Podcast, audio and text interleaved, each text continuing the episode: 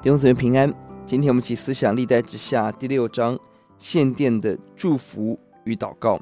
这篇经文的头尾，我们注意到一到二节是王求神进入圣所，四十到四十二节求神进入圣所。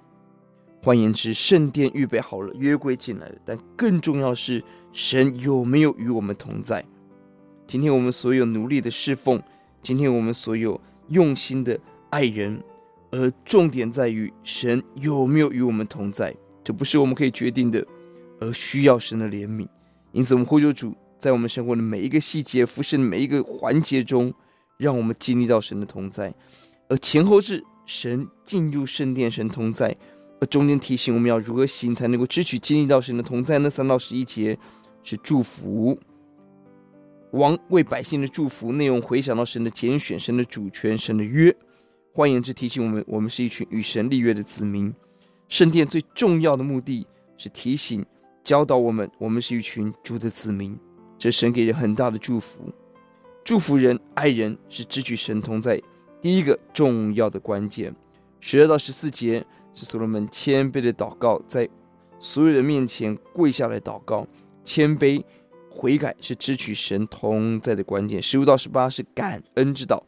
所罗门感谢神，实践应许，为着自己能够建殿来感恩，没有自夸，看到神的荣耀远远大过我们所做的工作，我们的奉献。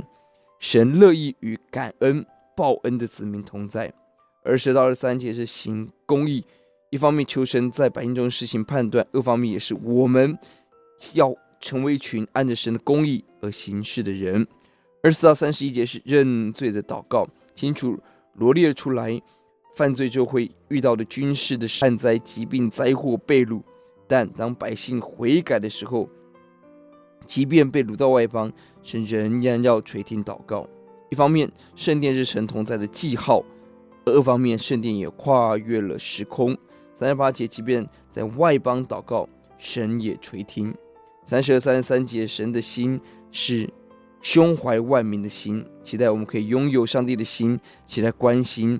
未得之名，要记在第十四节，耶和华以色列的神啊，天上地下没有神可比你的。你像那尽心行在你面前的仆人守约是慈爱。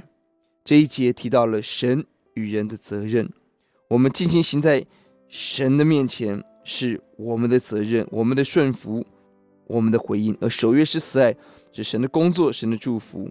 求主帮助我们在祷告的时候百分百相信。都是神的工作，而当我们侍奉的时候，百分百相信是我们的努力。